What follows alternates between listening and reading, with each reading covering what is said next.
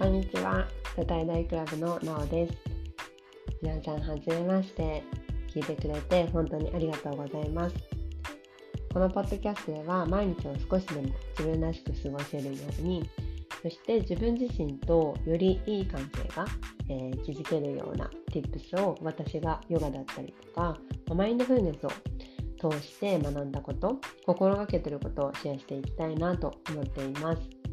セルフケアする人が増えてくれたらとっても嬉しいです。はい。ということで、今日は記念すべき第1回目なんですが、そう、初めてなのでね、あの、私の自己紹介をちょっとしていこうかなって思っています。えー、私は今、ヨガを教えています。都内でヨガのインストラクターをしているんですけど、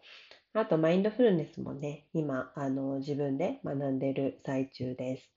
で好きなことは音楽ですね。音楽がすごい好きなんですけど、本当にいろんなジャンル聞くんですが、特にあのヒップホップだったりとか、ハウスだったりとか、ビートミュージックがね、もう本当に好きです。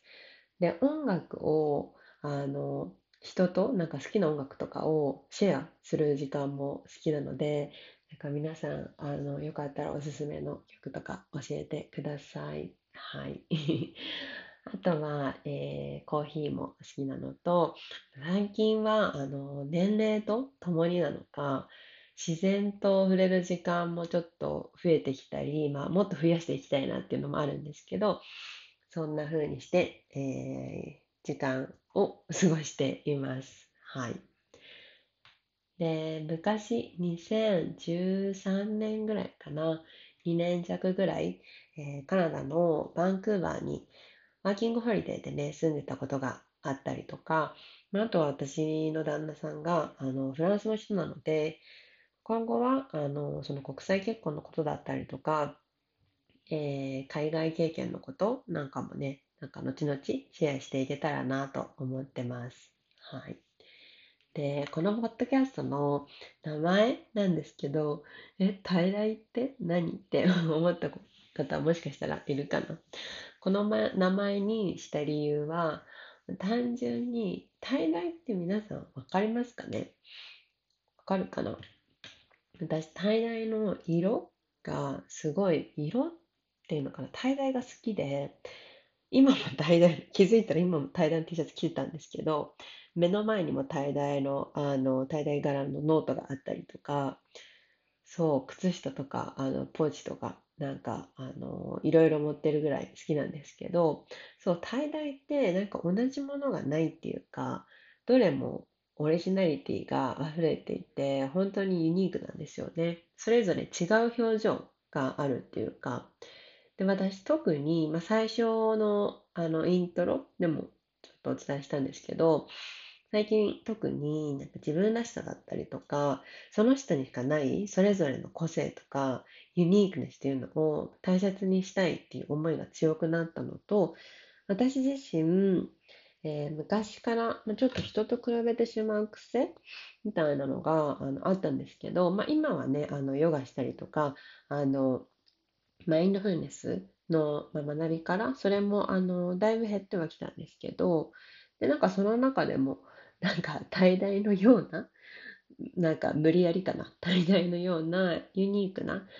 うん、まあ、自分自身を好きになるっていうか、自分自身でいることに、まあ、心地がいいなっていう人が増えたら、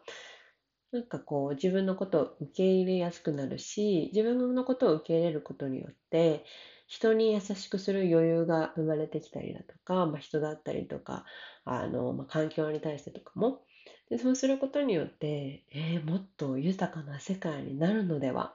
なんていう思いと、えー、そう、そんなあの気持ちを込めて、この名前にしました。で、大々って、あの、本当にね、あの、出来上がりの面白さ、まあ、あの、大々染めの話なんですけど、あの、出来上がりの面白さっていうのだけじゃなくて、あの染める絞り方とかその工程も楽しいのが、まあ、橙染めなんかそのタイダイ染めの魅力になるのでその心地いい自分に、自分自身になるためのなんか過程も楽しみながら、なんか楽しんでいきたいなっていう意味なんかもちょっと込めてます。はい。では、今日は初回なので、こんなちょっと私の自己紹介と名前の由来なんかを話してみました。はい。で、最後にね、今日はあの皆さんにちょっと質問があるんですが、えー、皆さんの思う自分らしさ、あなたらしさって何ですか？